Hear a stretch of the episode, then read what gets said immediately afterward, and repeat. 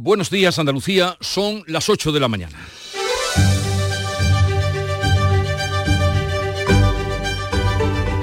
En Canal Sur Radio, La mañana de Andalucía con Jesús Vigorra.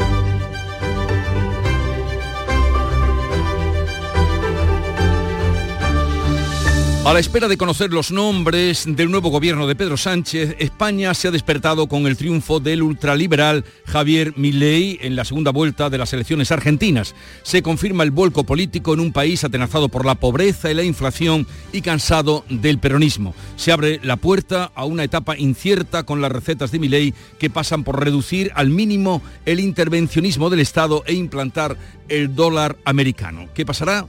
Está por ver.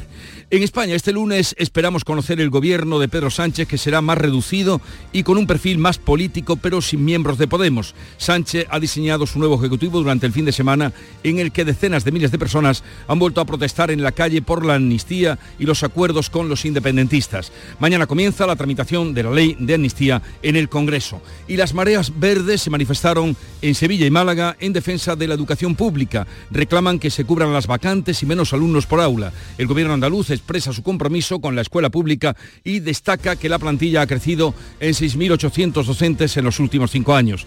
Y en el Día de los Derechos de la Infancia, Estados Unidos, Israel y Hamas se afanan por cerrar un alto el fuego mientras hoy serán evacuados a Egipto 30 bebés prematuros del hospital Al-Shifa de Gaza. Después de las glorias de los Grammys en Sevilla, Shakira se sienta hoy en el banquillo acusada de defraudar más de 14 millones a Hacienda entre 2012 y 2014, por lo que la Fiscalía le pide una condena de 8 años que podría mm, solaparse con una importante multa que la cantante estaría dispuesta a pagar. De estas y otras noticias, enseguida les ampliamos la información, pero antes el tiempo.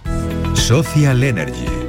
La revolución solar ha llegado a Andalucía para ofrecerte la información del tiempo.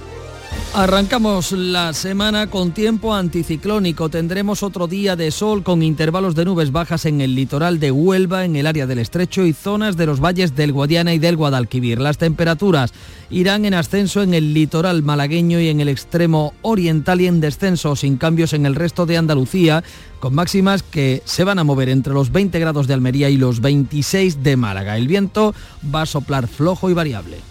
Disfruta el Black Friday con Social Energy. Llévate 200 euros en tu batería virtual con Quiroluz, con seguro todo riesgo incluido los dos primeros años y grandes descuentos con hasta 25 años de garantía en todas nuestras instalaciones de primeras marcas. Esta semana 20 meses sin intereses al 0% TAE. Pide tu cita al 955 44 11 11 o socialenergy.es. La revolución solar es Social Energy.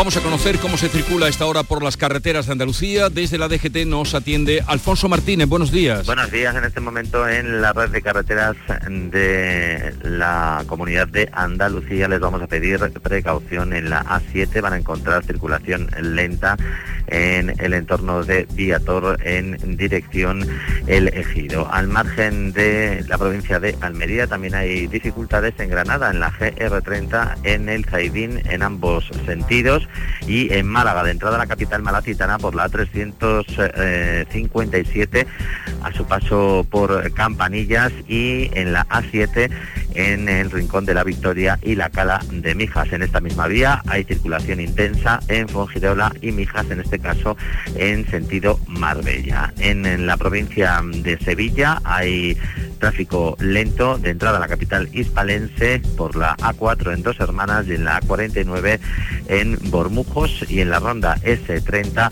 hay especiales eh, complicaciones en ambos sentidos a la altura del puente del Centenario. También en Huelva van a encontrar circulación intensa por obras, en este caso en la 497 en Corrales en ambas direcciones.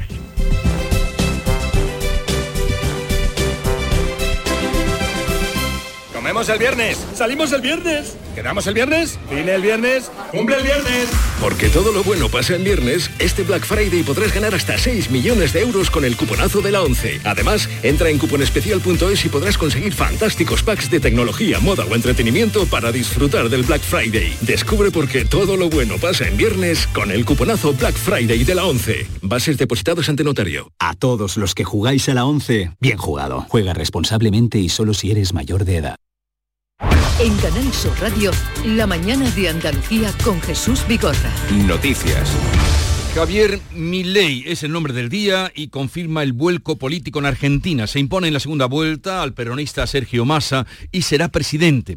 Milei abre una etapa incierta con sus recetas ultraliberales que ponen rumbo a lo desconocido. Manuel Pérez Alcázar. La victoria de Milei ha sido contundente, con casi el 56% de los votos frente al 44% de Sergio Massa. Ha obtenido 11 puntos de ventaja y casi 3 millones de votos.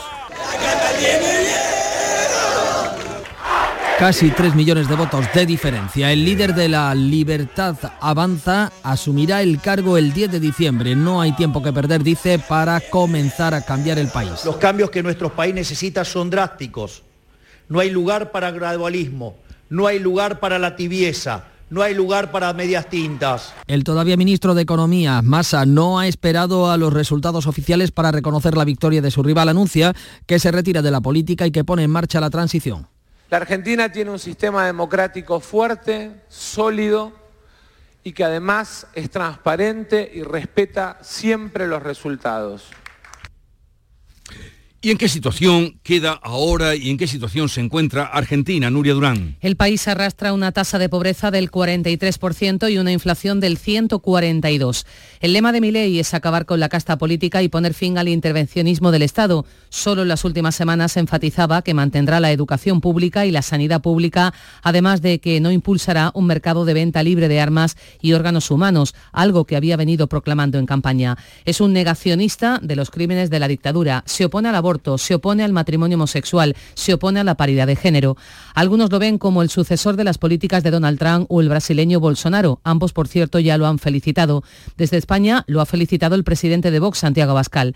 Mientras tanto, la ministra saliente de Podemos, Irene Montero, ha publicado que la ofensiva reaccionaria vence hoy. Los derechos siguen necesitando nuestros mejores esfuerzos. Y aquí en nuestro país hoy se espera conocer el nuevo gobierno de Pedro Sánchez que tomó posesión el pasado viernes. Será un equipo menos numeroso, eso anuncian, y con mayor perfil político. Se dan como fijos los ministros que han negociado la investidura, Félix Bolaños y María Jesús Montero, a quien ya apuntan algunos como la cuarta vicepresidenta del gobierno junto a Yolanda Díaz, Teresa Rivera y Nadia Calviño. Bolaños podría hacerse cargo de justicia, clave en la pelea por la amnistía. También cuentan las actuales vicepresidentas, como acabamos de citar, aunque Nadia Calviño podría tener que dejar el gobierno si resulta elegida para presidir el Banco Europeo de Inversiones. Para reforzar el perfil político, Sánchez podría incluir a Óscar López y a Antonio Hernando, miembros de su gabinete. También a algunos de los expresidentes autonómicos, como Chimo Puig o el canario Ángel Víctor Torres, a quien ya se señala como posible ministro de Política Territorial y Memoria Democrática. Pedro Sánchez blindará, por tanto, su núcleo de confianza para hacer frente a una legislatura que se anticipa dura por el rechazo a la amnistía y la negociación permanente con los independentistas, como avanza la portavoz del PSOE, Pilar Alegría. Somos muy conscientes que nos enfrentamos a una legislatura compleja. Todas lo son, pero sí sabemos que tal y como hemos vivido estos últimos años, no podemos esperar nada del Partido Popular. El líder del PP, Alberto Núñez Feijóo, asegura hoy en El Mundo que el gobierno es un paréntesis y que va a trabajar para que ese paréntesis sea breve. Y vamos a decir a los españoles que esto será un paréntesis y que necesitamos su ayuda para que este paréntesis dure lo menor tiempo posible. Será un equipo más reducido, aunque Sumar quiere mantener sus cinco ministros con Yolanda Díaz al frente. Además, eh, no habrá ministros de Podemos, pese a que Sumar quería contar con Nacho Álvarez, que ha dejado el partido después de que la dirección de Belarra rechazara su inclusión en el Ejecutivo.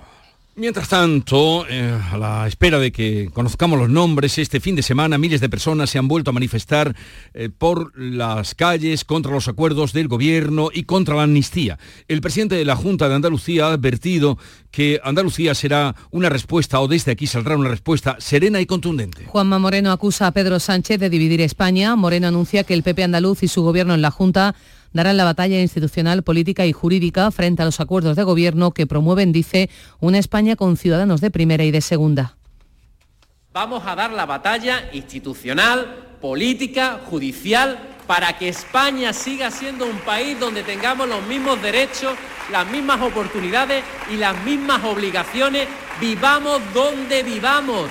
Varios miles de personas han participado este domingo en las concentraciones convocadas por el Consejo de Alcaldes del Partido Popular de Málaga en siete grandes municipios de la provincia. Son la continuación de las mociones contra la amnistía y contra los pactos planteadas ya en los ayuntamientos. El sábado 170.000 personas abarrotaban la Plaza de Cibeles en Madrid, convocadas por varias asociaciones civiles, más de un centenar de escritores e intelectuales, entre ellos los andaluces Juan Eslava Galán y José Calvo Pollato, se han unido a un manifiesto contra la amnistía. Y continuaron las concentraciones este domingo ante la sede socialista de Ferraz, eh, si bien eh, terminaron o terminó la noche sin incidentes mientras se investiga al militar que el sábado la policía eh, retuvo e intervino una pistola. Este domingo han sido la decimoséptima noche de protestas ante la sede del PSOE con la menor participación que se ha registrado hasta la fecha, apenas 400 personas. No ha habido incidentes como si el sábado donde se produjeron varias detenciones. El ejército de tierra ha abierto una investigación después de que la policía interviniera una pistola a un militar presente en la protesta. Se trata de un alférez destinado en la Academia General de Zaragoza. El PP, por su parte, ha abierto expediente de expulsión a una concejal de la localidad segoviana de Gómez Serracín que dijo que Sánchez se merece un tiro en la nuca. El partido ha recibido ya la solicitud de baja de esta concejal. La ley de amnistía será calificada mañana por la mesa del Congreso para iniciar su trámite parlamentario. El PP se opondrá, pero la ley podría tener un informe favorable de los letrados.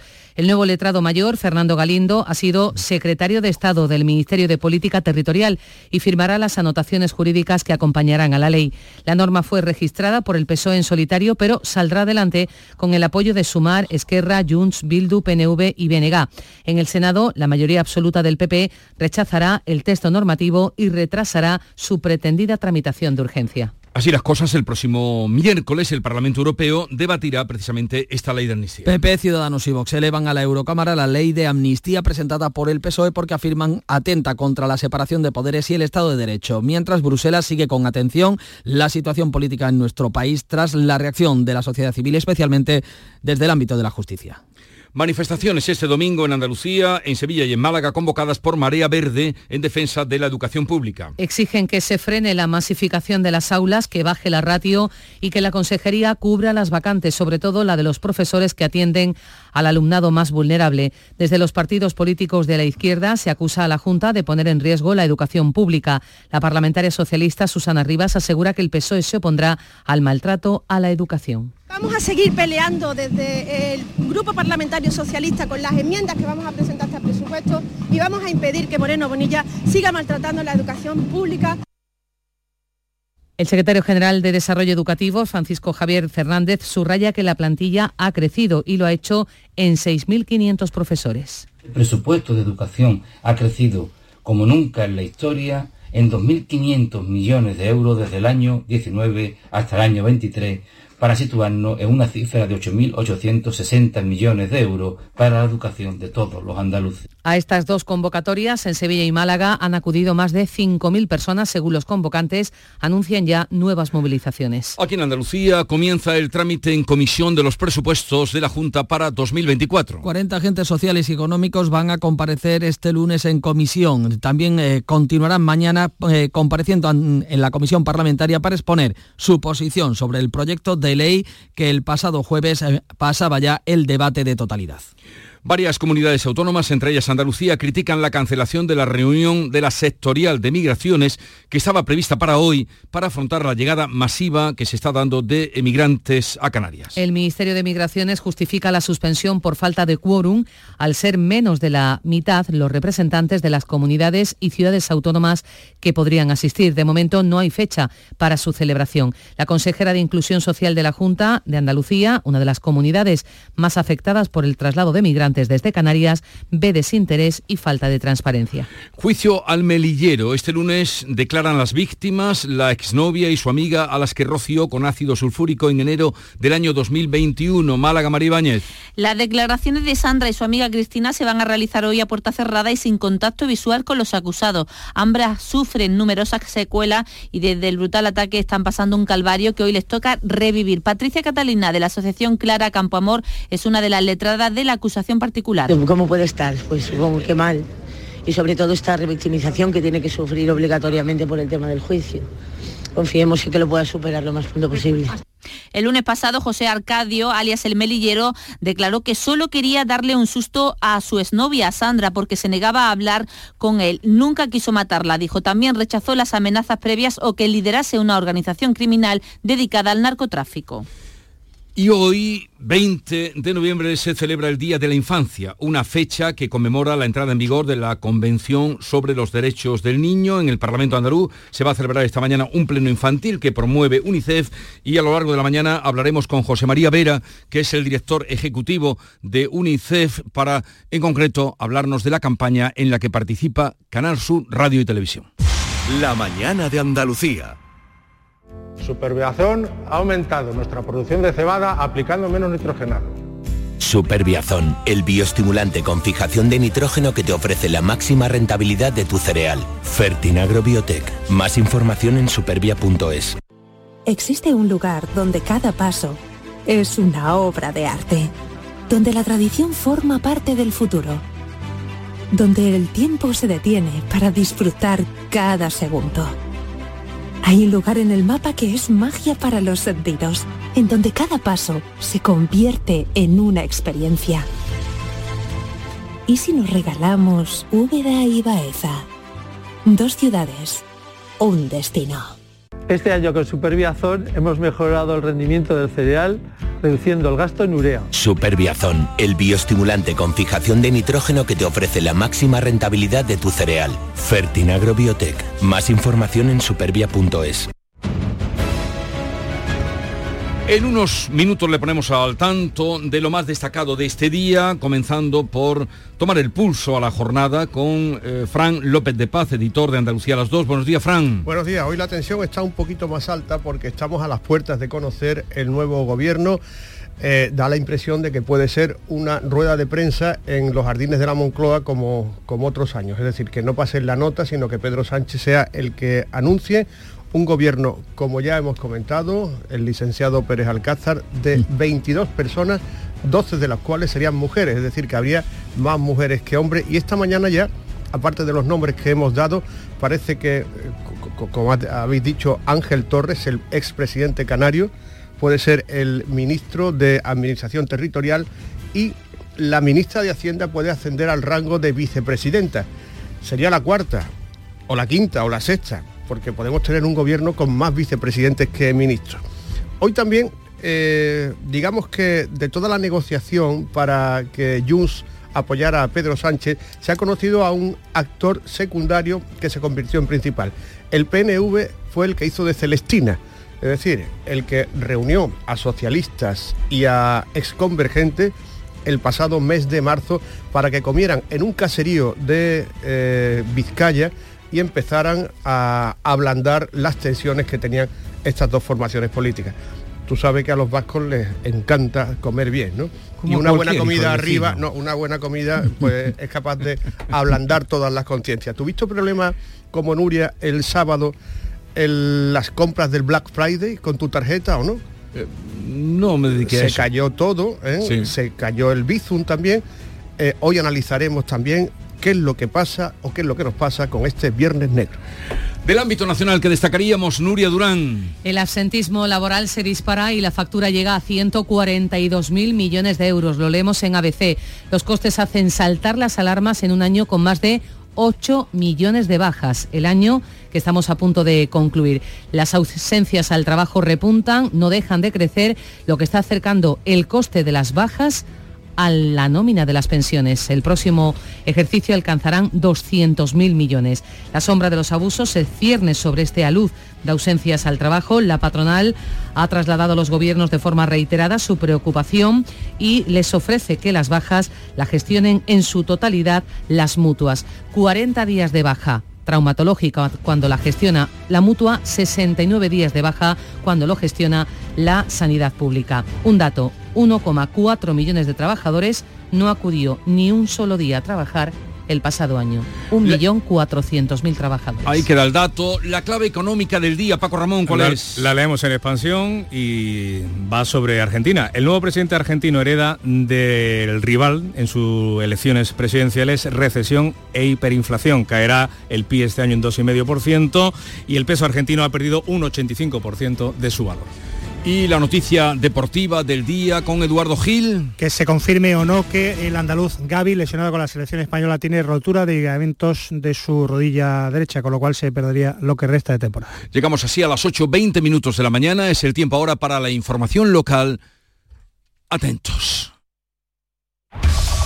En la mañana de Andalucía de Canal Sur Radio, las noticias de Sevilla con Antonio Catoni. Buenos días, arranca una semana crucial de cara a la aprobación de los presupuestos municipales en el Ayuntamiento de Sevilla. Comienzan las negociaciones con los diferentes grupos. El gobierno local espera sacarlos adelante de forma consensuada, aunque el alcalde admite que la crispación generada por la ley de amnistía puede afectar a las negociaciones. Es esta la semana del Festival de Cine Europeo de Sevilla y del Monkey Week. Ambos comienzan el jueves y también traemos aportada la indignación por las declaraciones prejuiciosas sobre Sevilla de dos presentadores de la cadena estadounidense Univisión en su programación especial por los Grammys.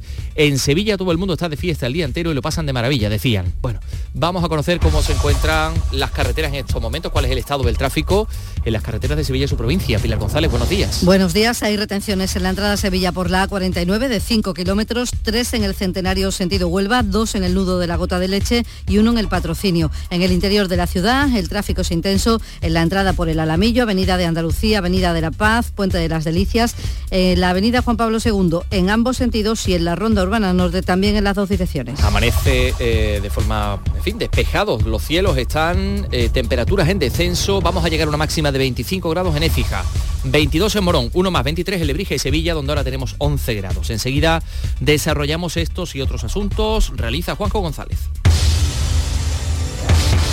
Aquí tiene, señor, su cuenta. No, no, ya me la darás en 2024. Solo en los 10 días Nissan, llévate un Nissan con entrega inmediata y no lo pagues hasta abril de 2024. Vende el 15 al 25 de noviembre a tu concesionario Nissan y aprovecha las mejores ofertas antes de que se acaben. El llamador.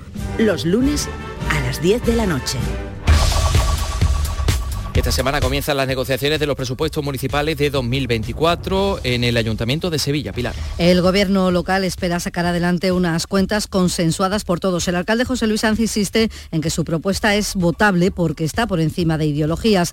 Ha reconocido que la actual crispación política a nivel nacional en torno a la ley de amnistía puede complicar las negociaciones. Es muy complicado que el Partido Socialista vote los presupuestos, pero bueno, en un momento dado si antepone los intereses de Sevilla después de haber hecho una serie de aportaciones que se puedan incorporar al presupuesto, si antepone esos intereses a los suyos, a los partidistas, a los políticos del Partido Socialista, en un momento dado se podrían abstener.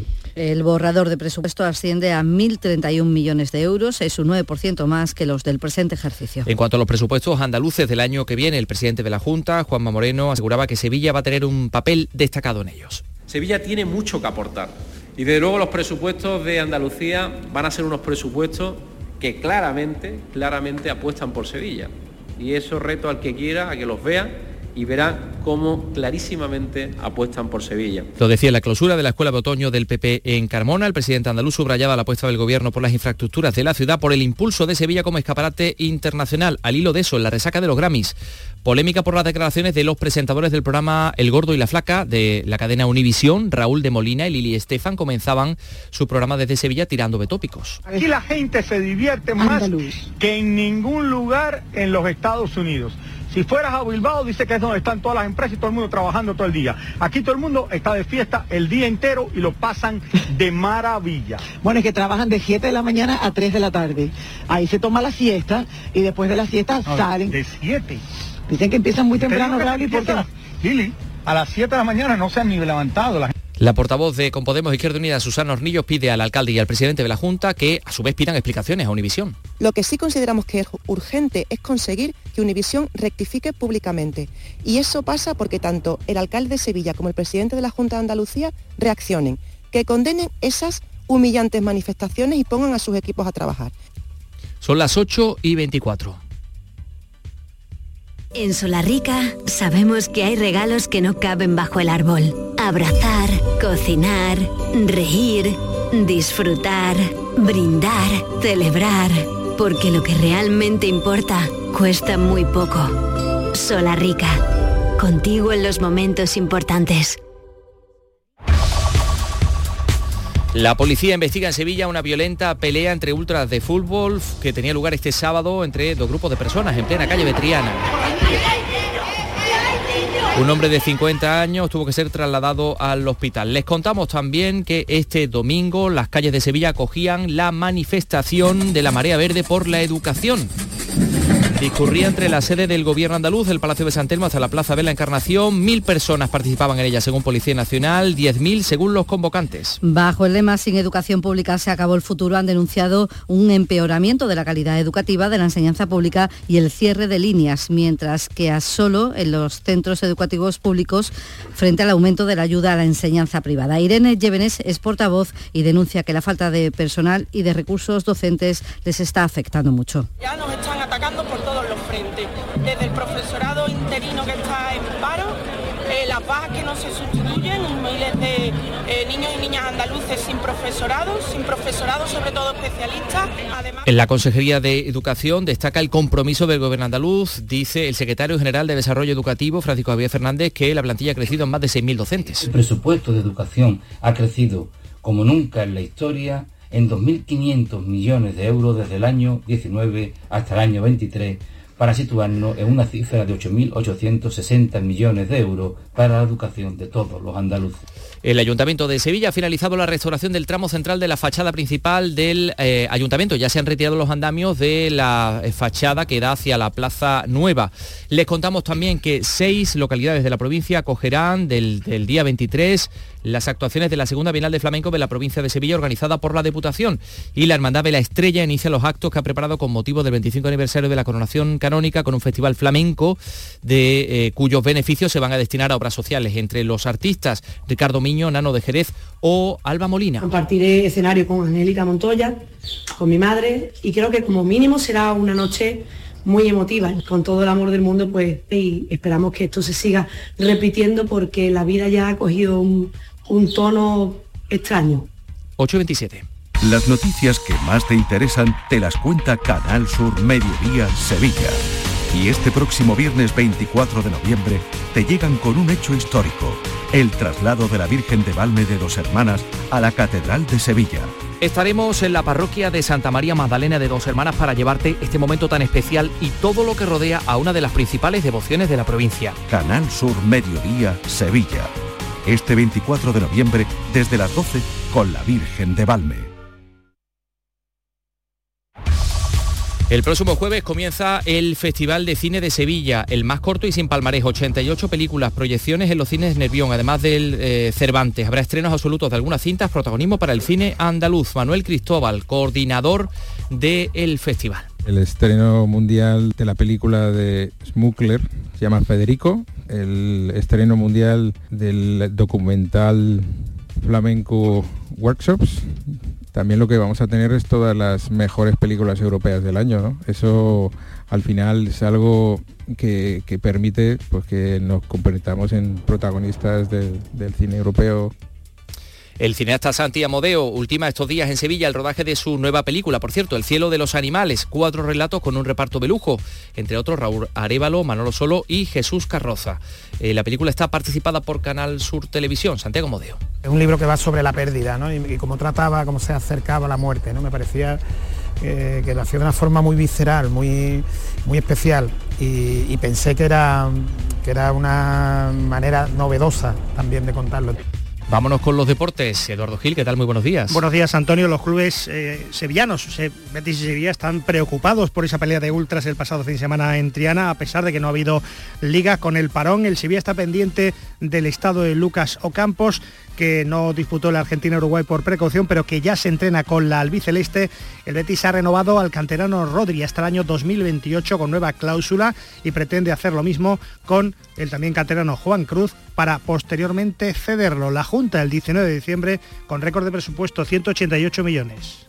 Gracias, Eduardo Gil. El Monkey Week volverá a las salas del 23 al 25 de noviembre. El festival que cumple 15 años regresa a los espacios de la ciudad tras una edición virtual y otras dos ediciones en el Cartuja Center Cite. Tali Carreto, el director del festival, dice que se ha sentado completamente. Estamos muy contentos de cumplir años, es muy complicado, como decían aquí, el, el, sumar. Desgraciadamente o afortunadamente, los que vivimos en la periferia tenemos que reinventarnos más de una vez. Lo abrirán los planetas. 11 grados en Sevilla Capital.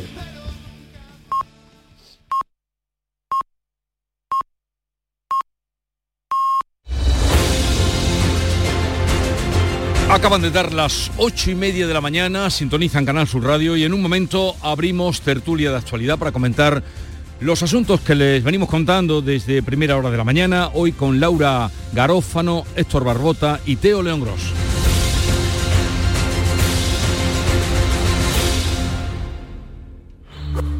Este es Mario, entrenando duro como siempre. Tiene un promedio de 20,6 puntos, 5 rebotes y 8 asistencias. Creo que no me dejo nada. Ah, sí, va en silla de ruedas. Pero eso, ¿a quién le importa? En el deporte, que lo que importa, importe. Consejo Superior de Deportes, campaña financiada por la Unión Europea Next Generation, Plan de Recuperación, Gobierno de España. Buenos días. En el sorteo del sueldazo del fin de semana celebrado ayer, el número premiado con 5.000 euros al mes durante 20 años y 300.000 euros al contado ha sido 50.887 50887 serie 33 33 Asimismo, otros cuatro números y series han obtenido cada uno de ellos un sueldazo de 2.000 euros al mes durante 10 años. Puedes consultarlos en juegos11.es. Hoy, como cada día, hay un vendedor muy cerca de ti repartiendo ilusión. Disfruta del día. Y ya sabes, a todos los que jugáis a la 11, bien jugado. Hola, hijo. ¿Cómo te van las cosas? Dice mi mujer que trabajo demasiado y que tengo mucha tensión acumulada. ¿Tensión? ¿Y tú qué has hecho? Yo, garbanzos. Mmm, garbanzos. Anda, siéntate y come. Legumbres la pedriza. Tómate tu tiempo. Existe un lugar donde cada paso es una obra de arte, donde la tradición forma parte del futuro, donde el tiempo se detiene para disfrutar cada segundo. Hay un lugar en el mapa que es magia para los sentidos, en donde cada paso se convierte en una experiencia. ¿Y si nos regalamos Úbeda y Baeza? Dos ciudades, un destino. Montepío, ¿en qué podemos ayudarle? Quería informarme sobre su seguro de decesos. Aquí tiene nuestra oferta. ¿Y en ese precio tiene cobertura completa? Sí, lo tiene todo cubierto. Compañía con más de un siglo de experiencia. Visite montepíoconductores.com. Montepío, lo tiene cubierto. Descubre con gente de Andalucía los mejores productos y sabores de la provincia de Sevilla, con las ferias del pan, el aceite, la aceituna y los productos ecológicos. Este sábado estaremos nuevamente en el patio de la Diputación de Sevilla para que conozcas productos muy solicitados y de primerísima calidad. Gente de Andalucía. Este sábado desde las 11 de la mañana en las ferias del pan, el aceite, la aceituna y los productos ecológicos. Con el patrocinio de ProDetour, Diputación de Sevilla.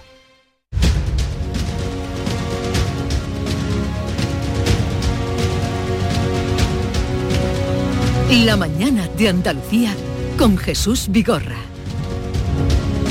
Y con Laura Garófano del Español. Buenos días, Laura. Hola, Laura. Encantados de saludarte. Igualmente. Eh, Teo León Gros, director de Mesa Análisis Canal Sur Televisión. Buenos días, Teo. ¿Qué tal? Muy buenos días. Y Héctor Barbota, delegado de Sura Ideal en Sevilla y nuestro argentino preferido, aunque lleva ya muchos años afincado aquí en Andalucía. Héctor, que además cumplió y fue a votar a Cádiz ayer, no te ha servido de mucho. Bueno, me ha servido Buenos para, días. Buenos días, Jesús. Buenos días a todos compañeros. Me ha servido para tener la conciencia tranquila, claro. que sí. Y eso Sí que bien. Sí, claro. Eso. Sí, Uno debe tener la conciencia tranquila y dormir bien. Oye, eh, vamos a entrar con el tema de mi ley. Lo de dormir bien no, no ¿eh? Dormir bien ya esta noche, pero anoche no. Claro, porque estabas pendiente. Estaba pendiente, me quedé, me quedé esperando a- al discurso del nuevo presidente a ver qué decía. Y sobre todo en el tono en el que lo decía, que era lo que más me, me preocupa de- del personaje. Y ya después, cuando uno tiene, bueno, creo que nos pasa a todos, ¿no? Cuando seguimos cualquier noche electoral, que luego tenemos, nos cuesta dormir, dormirnos porque estamos en- con la tensión todavía, ¿no? De- Vamos, vamos a escuchar cómo lo dijo. Quiero decirle a todos los argentinos que hoy comienza el fin de la decadencia argentina. Hoy empezamos a dar vuelta a la página de nuestra historia. Hoy se termina el modelo empobrecedor del Estado omnipresente, que solo beneficia a algunos mientras la mayoría de los argentinos sufren. ¿Qué te pareció el tono? El tono fue mejor de lo que yo lo venía escuchando. Ahora, el, el fondo de lo que de lo que dijo, digamos, no, no, no se movió mucho de, eh, de, lo, de lo que venía diciendo y so- sobre todo hay una cosa que me parece muy muy, muy importante, pero, lo que lo que a mí más, más importante me pareció es que se comprometió a, a hacer los cambios de, no de forma gradual ni, ni poco a poco, sino de, de hacerlo de una forma drástica. ¿no? Y, y los cambios que propone son cambios, eh, primero que son cambios mu- muy, importantes y algunos de ellos pueden llegar a ser irreversibles. ¿no? Y en segundo lugar que eh, con, la, con, la distribución que hay de, parlamentaria que tiene ahora mismo el, Congreso argentino, tanto en diputados como, como en senadores, eh, no le da para hacer eso- es- esos cambios. ¿no? Con lo cual no sé qué es lo que tendrá en mente para, para llevarlos adelante. Y, y en fin, y, hay una cuestión aparte que, que me parece a mí eh, eh, importantísima, ¿no? que es que eh, todo su discurso eh, fue hablando de, la, de los años de la, de, la prosperidad argentina, ¿no? se refirió al, al- al final del, siglo XIX y, a, y Alberti, que fue un, liberal de aquella época, como, como su referencia. ¿no? Eh, y un poco su discurso es que hay que volver a hacer lo que Argentina hacía en aquella época para, para volver a estar así. Y bueno, a finales del 19 y principios del 20 Argentina era el principal proveedor de materias primas y de elementos de- del imperio británico. Eh, y, era un, país que, digamos, que había adoptado digamos, una economía liberal en, ese contexto. Claro, eh, eh, es- es- ese planeta ya no existe, ¿no? Entonces realmente no sé si querrá volver a hacer colonia, si estará buscando alguna metrópoli nueva, en fin, habrá que ver cómo van los acontecimientos. ¿Cómo valoráis, eh, Héctor, Laura, esta situación de Argentina? Yo desde el respeto, porque claro, aquí ya estamos hablando desde el otro lado del charco y, y del respeto al conocimiento absoluto que tiene Héctor, por supuesto. Mm, hombre, yo el- mi primer análisis es que ha sido un voto rabioso y un voto de castigo a lo que se venía haciendo. Eh, y creo que mm, bueno pues ha primado pues que haya la, la población esté muy empobrecida que mm, la moneda esté prácticamente hundida el peso pues a principios de enero estaba a 100, a- el dólar estaba a 178 pesos y ahora está a 353 a día de ayer y bueno, y que también hay otras cifras que, que, mm, que son demoledoras, ¿no? Que hay un 6,2 millones de argentinos que están trabajando en el sector privado, que son los que le pagan eh, los subsidios, las ayudas con sus tributos a 18,7 millones de argentinos. Esto no hay una economía que lo, que lo sostenga, pero ni en Argentina ni en ninguna parte. Entonces yo creo que bueno pues con ese discurso populista y, demás pues ha sido el que finalmente se ha hecho con las elecciones, además con un voto en España creo que el voto que se ha llevado Milei es- está en el 69% frente al 31% de, de masa, ¿no? El- y digo el voto exterior porque hay gente que se ha ido de Argentina a trabajar, ha, venido a trabajar a España, ¿no? Que ha tenido que emigrar. Yo creo que, mm, bueno, que esa es la lectura que de- desde aquí me gustaría a mí hacer, porque reconozco que el discurso que da el peluca, como le, como le, le apodan, eh, da un poquito de miedo, es, bueno, es un candidato absolutamente trumpista, pero yo tengo la impresión de que tenderá a moderarse un poco, porque ese histrionismo y, ese, y esas propuestas eh, descabelladas que, que llegó a hacer, pues hay muchas que son prácticamente imposibles. Que dice que los recortes van a ser eh, de manera tajante, bueno, pues no creo yo que sea capaz de poder hacerlo de manera tajante, principalmente por, por lo que ha indicado Héctor, ¿no? Porque es que no puede hacerlo por los números que le da la cámara baja y la cámara alta. En fin, A ver, eh, Teo. eh, a ver, es, eh, es lógico que el tono con el que Héctor esperó de madrugada, como si fuera un partido de los Pumas, esperó de madrugada a ver el resultado y, y- y- y ese tono, y por supuesto, claro que ese tono ya es otro, porque ya es el presidente. es que eh, estamos hablando de algo que conocemos bien aquí en España, aunque últimamente menos de lo que venía siendo habitual. Y es que el tono y las cosas que dice uno eh, en la campaña luego se parecen muy poco a lo que ocurre cuando está, Cuando en el, invisten. cuando está en el poder, exactamente, con la púrpura, Jesús, con la púrpura. en cualquier caso es que esa lógica, esa, esa retórica libertaria eh, que es tan, tan simpática en la oposición, o que en fin, que, que seduce, que tiene su clientela para, para un cierto tipo de personas, eh, cuando no está en el poder, cuando no tiene el BOE en las manos, incluso ni siquiera en la oposición, que es tan atractiva como, como antisistema, ¿no? Es decir, como, como el, eh, el grito eh, frente a, a- quienes están instalados, eh, digamos, los heterodoxos, pues eso, cuando uno llega al poder se acaba, porque el sistema inmediatamente te coloca en tu sitio, es decir, puedes hacer las cosas que puedes hacer y puedes mover lo que puedes mover y, y- y, en fin, eh, muchas de tus proclamas inmediatamente eh, caducan en el instante mismo en que te enteras que eres el presidente. A mí no me interesan demasiado y mucho menos eh, por lo que hemos visto los últimos años también en España, no me interesan nada los discursos de los nuevos presidentes. Me interesan los discursos del final de sus presidencias. Es decir, no me interesan las promesas, me interesan los balances. Me interesan los resultados, no los buenos deseos, no, no, no lo- lo- los eslóganes que te prepare tu equipo de propaganda, eh, eh, tu equipo de marketing electoral. no. Eh, eh, Esto ya no me interesa absolutamente nada. Y por tanto, todo eso que dice mi ley de hoy comienza el cambio, el futuro, etcétera, etcétera, bueno, mire usted, mm, le- le han votado, ojalá tenga suerte, porque Argentina es un país muy hermano y, evidentemente queremos lo mejor, ¿no? Es de esos países con los que tienes una empatía fácilmente, de, manera, de manera fluida, de manera natural. Hombre, yo estoy de acuerdo con, con algo que habéis dicho, es que lo de Massa a mí me resulta insólito. Es un tipo serio y ha demostrado en la campaña ser un tipo serio, pero joder, es que era el ministro de Economía. Eh, que, que cómo poner, poner a, a- al cazador eh, delante del león y, y- y además embadurnado en, en, en- en- en fin, no, Sangre. no, claro. no, no, hombre, no, eh, eh, si te lo dicen en abstracto, es que es algo que no se le ocurre ni, ni al que asó la manteca. Habéis estado dando datos esta mañana de pobreza, Sí. de, de- inflación, todos los datos de conllevan a- Ojo, que, que Argentina también tiene otros indicadores, eh, por ejemplo, nosotros estamos peor en deuda o estamos peor en paro, oficialmente al menos. Otra cosa es el nivel de, de- de economía sumergida, que, que si aquí es alto, allí puede ser eh, mucho más. ¿no? En cualquier caso, eh, como decía Laura, las cifras eh, invitan muy fácilmente a pensar que haya mucho desesperado y los desesperados tienden a eh, creer en esperanzas que no siempre están justificadas. Yo creo que en este caso había que, lo- que elegir entre algo malo y algo Sí, peor. dijo un día, O- o- no, no sé, eh, sí. Héctor, ¿no? Entre la desesperación y, y Sí, no sé qué lo eh, otro.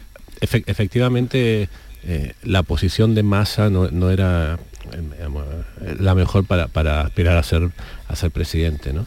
Eh, lo que pasa es que también hay, hay- hay una cuestión que, que- que suele pasar mucho en el, en el- en el peronismo, que mm, fabrica hi- hiperliderazgos que luego impiden que, que- que- haya, digamos, eh, eh, sucesores que, que- puedan coger el, testigo, ¿no?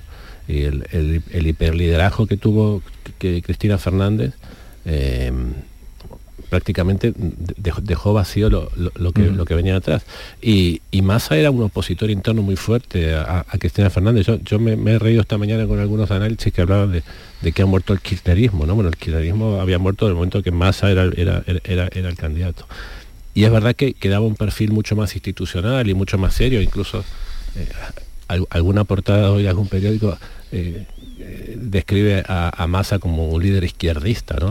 No hay nada más lejos del, del izquierdismo que Massa, ¿no? Quiero decir que a veces hay algunos análisis que se hacen un poco eh, a lo bestia. Eh, yo- hay, hay una cosita, si, si me, si me permite Jesús, que, que quería decir, porque si no lo digo reviento.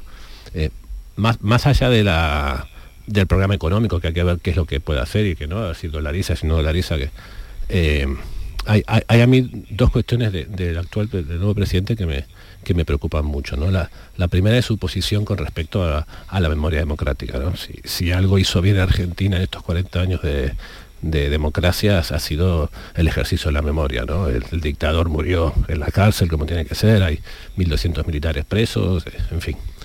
Eh, y Massa no es que sea un negacionista de, la, de, la- de- de los crímenes de la dictadura, que es, no, que es un, es un reivindicador de los crímenes de la dictadura. ¿no?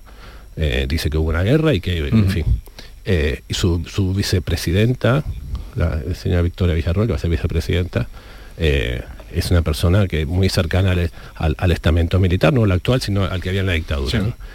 Y eso es- para mí es, es muy, muy preocupante. ¿no? Ya se está hablando de cerrar el Museo de la Memoria de la, de la ESMA y tal. Eh, eso, digamos, como, como parte negativa que a mí personalmente me, me preocupa muchísimo. Eh, y como, como, como parte positiva, el- yo diría el, eh, la, la- fortaleza institucional. ¿no? Eh, eh, la gente estuvo hablando de fraude, eh, posiblemente se hubiesen perdido y se hablado de fraude, ¿no? pero el sistema electoral argentino es, es impecable y los resultados se supieron prácticamente a las dos horas de, de cerrarse los comicios. ¿no? Ha funcionado. Sí, sin duda. Eh, yo creo que en ese sentido eh, es verdad que yo, yo no lo hubiera calificado de reivindicador de los crímenes de la, de la dictadura, lo hubiera calificado de otra cosa igualmente horrorosa, que es de blanqueador, ¿no? Es decir, tengo la impresión, tengo la impresión, en España también lo hemos visto, ¿no? Es decir, eh, eh, eh, yo creo que es absolutamente esencial que salgamos de la lógica de la memoria y, volvamos a la lógica de la historia. Es decir, al rigor de los hechos. La dictadura en Argentina fue una dictadura terrible, los crímenes que se cometieron fueron espantosos, eh, ese museo evidentemente recuerda horrores, en España también hubo una dictadura, es una dictadura muy larga que pasó por diferentes periodos y de la que afortunadamente se salió como se salió. Y por cierto, estos días hemos visto muchas mentiras a cuenta de lo que representó la amnistía y a equiparar la amnistía actual con la amnistía de, eh, la transición española y el comienzo de lo que llamaban el régimen del 78. Detrás del concepto de memoria se cometen verdaderas tropelías, ¿no? Eh, la historia para los historiadores y para el rigor de los hechos. Eh, a mí me da pena, eh, cuando me preguntan por qué el periodismo está en crisis, digo, no, no, el periodismo no está en crisis por la publicidad, el periodismo no está en crisis por, por la estructura empresarial, no está en crisis por Internet, el periodismo está en crisis porque la verdad ya no es importante, porque en el momento en que el, el frentismo, el bloquismo, en el que eh, estas cosas hacen que los medios se metan en una barricada, en una de las trincheras y no eh, eh, compitan por, por, por la verdad, pues evidentemente pierde, pierde sentido. Y, no digamos si el periodismo que tiene ciertas ínfulas, como decía Ignatieff, ciertas ínfulas de pretender ser el primer borrador de la historia, el que escribimos el borrador del día a día de lo que será la historia. No, eh, eh, digamos, la propia historia tiene que eh, ser respetada. Y la memoria, ir al, al- ir, eh, digamos, estar conectada con los hechos. En el momento en que las memorias empiezan a desconectarse de los hechos, pasan estos disparates. Y lo hemos visto en España y tristemente, como dice Héctor, lo vemos también en Argentina. Eh, vamos a recoger, no sé si quiere decir algo, Laura, para ir a otro tema. eh, No, no, algo más podemos de ir a otro tema si tú quieres, Pues Jesús. vamos a otro tema, que es el nuevo gobierno de Pedro Sánchez. Vamos conociendo nombres, algunos vamos conociendo esta mañana, ¿no? Como el, eh, el último que se ha filtrado, que han largado a través de la vanguardia, el exalcalde de Barcelona, Jordi Hereu, el que fuera alcalde, será ministro de O Industria. sea, que, que como habrá ya, tal. habrá ya gente, gente por las calles vitoreando y, y aplaudiendo y, y dando rienda suelta a la esperanza. Jordi Hereu, ministro. Jordi Hereu, que fue alcalde de Barcelona. También Ángel Víctor Torres, que fue presidente de canario, sería eh, volvería al ministerio. Tendría, por cierto, el del tema de la memoria sería Sí, llevaría, ¿no? llevaría memoria, memoria democrática. Es, eh, administración territorial. Exactamente, política. Vale. Eh, Más nombres. ¿Sabéis algún nombre más? Hombre, María si- Jesús Montero. María Jesús Montero ya estaba. No, seguir. no, pero la hace Pero como vicepres- vicepresidenta. vice- Vicepresidenta cuarta. Este gobierno, si Pedro Sánchez tiene dos o tres legislaturas más, llegará un punto en que haya más vicepresidentes que no vicepresidentes en los gobiernos. ¿Qué, qué va a pasar con Marlasca? ya va vicepresidente cuarto, eso es un, eso como es Sí, una- si va a ser Tiene- vicepresi- tiene banquillo, eh. Pero si, si va a ser ¿Qué va a vicepresidenta, pasar con- si va a ser No, no, no, vicepresidenta cuarta, eh, se supone que las otras tres vicepresidentas siguen, ¿no? Claro. Siguen, Eh, siguen, siguen. recupera, recupera la de Carmen Calvo. Acordaos que Carmen Calvo cuando se fuera la vicepresidenta cuarta y, y se, y se suprimió. lo que se llama la vicepresidencia recupera. política, la vicepresidencia Exacto. política, porque efectivamente va a seguir, parece Cal- Nadia Calviño,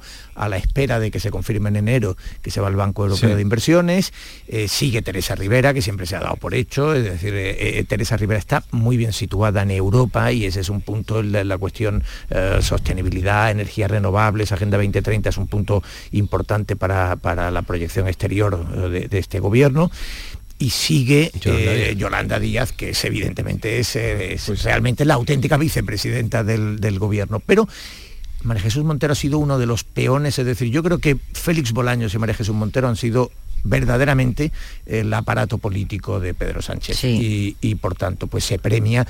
Mm, algo por cierto que de los andaluces podríamos sentirnos eh, podríamos sentir cierta frustración. Es decir hemos visto cómo María Jesús Montero es el perfecto político del PSOE E antes que cualquier otra cosa. Es decir en- promesas compromisos y, y- y, eh, digamos eh, necesidades de Andalucía por supuesto siempre en un segundo plano con respecto a lo que el de PSOE eh, un demandara. momento, se da por... Os estaba yo preguntando por Grande Marlasca, no me habéis contestado Sí, ninguno, sí. pero va a seguir en interior. Sí. Sí, lo Parece acaba de sí. confirmar Televisión Española y mira que era de los ministros Sí. con mayor desgaste. ¿eh? Pues sí, van a continuar. Álvarez también, eh, Robles en defensa, Planas en agricultura. Eso es, eso es. Pilar Hombre, Llop es la que está más, que parece ser que sí que, que va fuera. Bueno, eso se daba por absolutamente seguro. Llegó a haber incluso la duda de si, eh, eh, incluso se pensó en sacar a Marlasca, que está quemadísimo con la policía y la Guardia Civil, Sí. o, o la Pues- policía y la Guardia Civil con Marlasca, y se pensaba que, que, eh, la continuidad en interior era delicada y que entonces podría ir a justicia.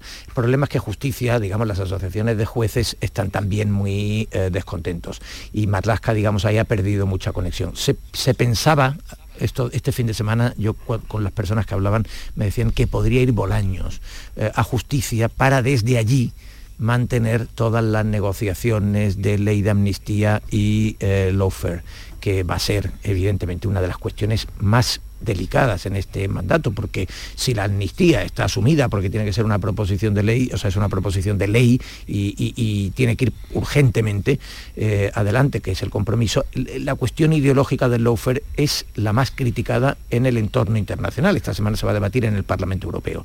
Y por tanto, que Bolaños vaya a justicia mm, es verosímil, pero claro, Bolaños es presidencia también, es el lugarteniente. A ver, más nombres. Eh, si es que Bueno. Mónica, Ah, no, no. Mónica García. que Eso está ya por hecho, se da por hecho. Plana sí, plana sí. Plana sí, lo hemos y se- dicho. y se, Plana, sí. se- se había escuchado también, no tengo claro, pero se había escuchado de, de Pablo Agustín Nuy como una de, las- de las novedades de la cuota de, de sumar, ¿no? Sí, Eh, para derechos sociales. A mí hay, hay una cosa que me, que, me, digamos, que me- que me parece significativa con respecto a, a todo lo que estamos hablando, es que eh, este país es un gobierno que es inasequible a, a la crítica, ¿no? Porque, ¿qué es lo que más, se- o, qué es lo que más no, pero cuál es alguna de las cuestiones que más se habían eh, criticado con respecto a la configuración del gobierno? El tema de los 22 Su ministros, número. ¿no? su número, Van a seguir claro. los 22. Vamos, Sí. Y van a seguir los 22, quiere decir que, que ahí, el gobierno ha sido como impermeable ¿no? a, a- a una, a, un- a una cuestión que parecía. Eh, ¿Cuáles han sido lo- los, los ministros más eh, criticados por su gestión? ¿no? Aquí viendo desde Andalucía, pues lo comentaba antes Teo, María Jesús Montero, eh, Marlasca, y sin embargo son ministros que, que siguen, digamos, que, que no son... eh, quizás hay los únicos platos rotos de, esta historia la han pagado las dos ministras de Podemos, que y yo ya estoy empezando a pensar por cómo está configurado este gobierno, que no han sido, digamos, apartadas por, por su gestión, sino por, por cuestiones internas, ¿no? Porque si sigue Marlasca, bien podría seguir Irene Montero tranquilamente. ¿eh? Hombre, mm, Sí, la ley además- del solo sí es sí. eh, No, no, yo, yo- estoy de acuerdo y contigo. otras veleidades. No, no, yo estoy de acuerdo contigo. No, y además, adem- Héctor, además, el- al, al hilo de lo que estás diciendo, que es muy acertado, eh, el nombre que, que indicabas antes, el de Pablo Bustunduy, que fue uno de los fundadores de Podemos, pero fue purgado por Pablo Iglesias, o sea, su designación, yo creo que no es designación posible, no es casual. No, no, no, e- eso forma parte de la, de la pugna interna que hay dentro de, de Mm. Sumar, ¿no? Y, y dentro de, de ese espacio. Pero ya, creo que ya, si vamos llenando casilleros, ya nos, nos quedan muy poquitos, ¿no? Eh, Nos queda igualdad. mm, eh, No, nos queda toda la cuota, toda la cuota Podemos, la cuota no, Podemos. está sin confirmar. Eh, Está pasando una cosa curiosa, no sé si os fijáis. Eh, este fin de semana algunos exégetas del sanchismo eh, ponderaban en crónicas eh, llenas de, de admiración eh, al líder, ponderaban que no se conocería ningún nombre antes de que lo diera Pedro Sánchez. y, decía incluso, recuerdo una de las crónicas que decía, el que filtre su nombramiento queda gravemente expuesto a que Pedro Sánchez anule su idea y de marcha atrás. Y a esta hora ya conocemos casi eh, buena parte de, la- del- de los ministros socialistas. ¿Por qué? Porque sencillamente se están anteponiendo premiar a los medios con los que el, el gobierno entenderá que, que han tenido una buena relación o que les han tratado bien y entonces están repartiendo filtraciones pues, hacia la Eso te iba a decir porque país, están, hacia la cadena están SER, repartiéndolo como las pedreas de la lotería. Exactamente. vamos. Entonces te van- bueno, te das un pequeño, venga, un pequeño regalo. Una, da tú el ministro de tal o el ministro de cual. Bueno, es, es una alternativa. Quiero decir que, que los periodistas también, a los periodistas nos gusta que nos filtren cosas, así que pues, estupendo para quien le dé la filtración. Sí, pero se había dicho que iba a comparecer, iba a dar la sí, sí, lista. Eso en- es una cosa. No se sabrá nada, ninguno conocerá, decía. Pasarán primero por allí, decían las crónicas, pasarán primero los que no van a seguir. y unos minutos antes se llamará a los que sí van a ser ministros, que tendrán que adquirir el compromiso de no dar, de no filtrar su nombre. El presidente podría, caso A, a mí me, me parece que una de las cuestiones que va a tener más eh, trascendencia política va a ser la, quien sea la, ministra de, Igualdad, ¿no? Porque la cuestión de la igualdad causó eh, dentro de las filas socialistas un- una ruptura muy dolorosa y muy, muy fuerte.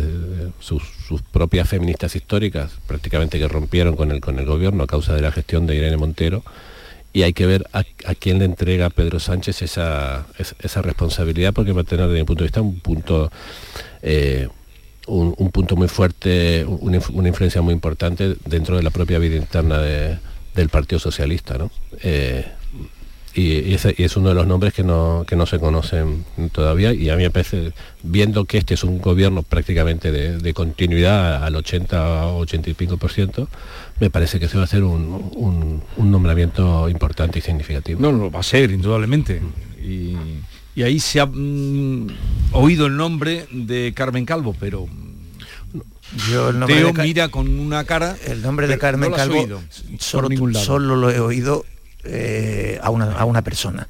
Eh, sinceramente, eh, me parecería insólito. Es decir, Carmen Calvo ocupó el número dos del gobierno, fue la persona de máxima confianza de Pedro Sánchez en el plano político, salió como consecuencia de eh, llevar las disputas internas en la- junto a Iván Redondo y junto a Ábalos, es decir, a lo que eran los auténticos poderes fácticos de Moncloa, eh, fueron eh, laminados por, por Pedro Sánchez sin miramientos, los tres, Ábalos, Iván Redondo y Carmen Calvo, me resultaría insólito, porque además, ¿qué méritos ha hecho Carmen Calvo desde entonces? Quiero decir, eh, eh, todavía puedes pensar que, que hay personas que tienes que colocarlas para recuperar poder territorial, que es una, una estrategia lógica, o para... eh, pero Carmen Calvo, Carmen Calvo yo creo que está sinceramente de retirada, la presentaron de cunera por Granada eh, y, y, bueno, y, y salen algunos medios con, no demasiado éxito, todo hay que decirlo. Es decir, que está, me, me da la impresión de que Carmen Calvo eh, está a punto de pasar a esa posición de, de diputado silencioso eh, y fiel. No, que- no, a ella no, a ella no la callas. ¿eh? Silencioso no. no, silencioso en el Congreso al carecer de protagonismo. Ya, ya, ya te he entendido. Yo creo que si, si aparece el nombre de Carmen Calvo es precisamente porque ha sido digamos, la persona a quienes las feministas históricas del, del PSOE Sí. han visto como referente y como la que se enfrentó a, a Irene Montero. Sí, ¿no? por eso quizá- Posiblemente aparezca por eso. Sea por eso.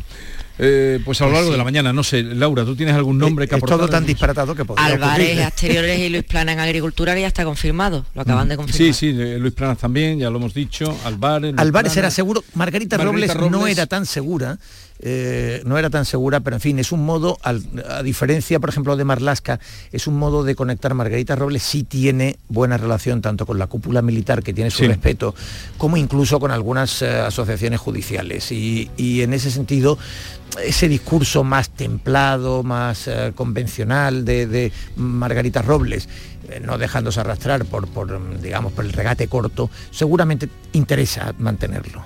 Y por cierto, Se hablaba de ella y por cierto, a interior. también hay un segundo factor con Margarita Robles que yo no perdería de vista, y es que el CNI sufrió un ataque durísimo por parte del independentismo, hasta el punto de que Pedro Sánchez tuvo que entregar la cabeza de su Mm. jefa. Esto está sometido a una de las comisiones de investigación que se ha pactado. Eh, me imagino que dejarlo completamente expuesto con una persona, digamos, un, un- un personaje más débil ahí, eh, sería muy mal visto. Y yo creo que Margarita Robles sí puede ser sentida, percibida ahí como un baluarte. Llegamos a las 9 de la mañana.